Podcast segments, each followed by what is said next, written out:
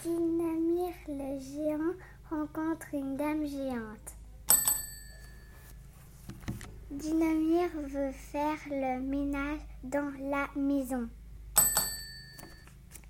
Le petit garçon veut jouer dehors. Il veut jouer au ballon. Il ne veut pas faire le ménage. Il ne trouve pas ça drôle. Dynamir dit au petit garçon, viens, tu vas m'aider. Lave les vitres. Le petit garçon est fâché et il est triste. Le petit garçon regarde par la fenêtre. Il voit un autre géant. Dans la rue, c'est une dame géante. Le petit garçon est très étonné. La dame géante saute à la corde. Elle s'amuse bien. Elle est très jolie.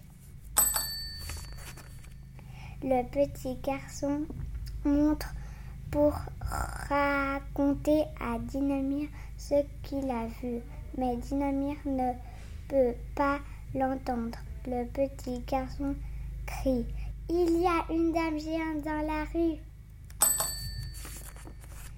Il crie plus fort. Il y a une dame géante dans la rue. Il y a une dame géante dans la rue. Il y a une dame géante dans la rue.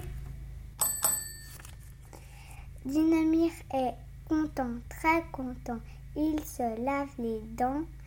Il se brosse les cheveux. Il met sa belle cravate.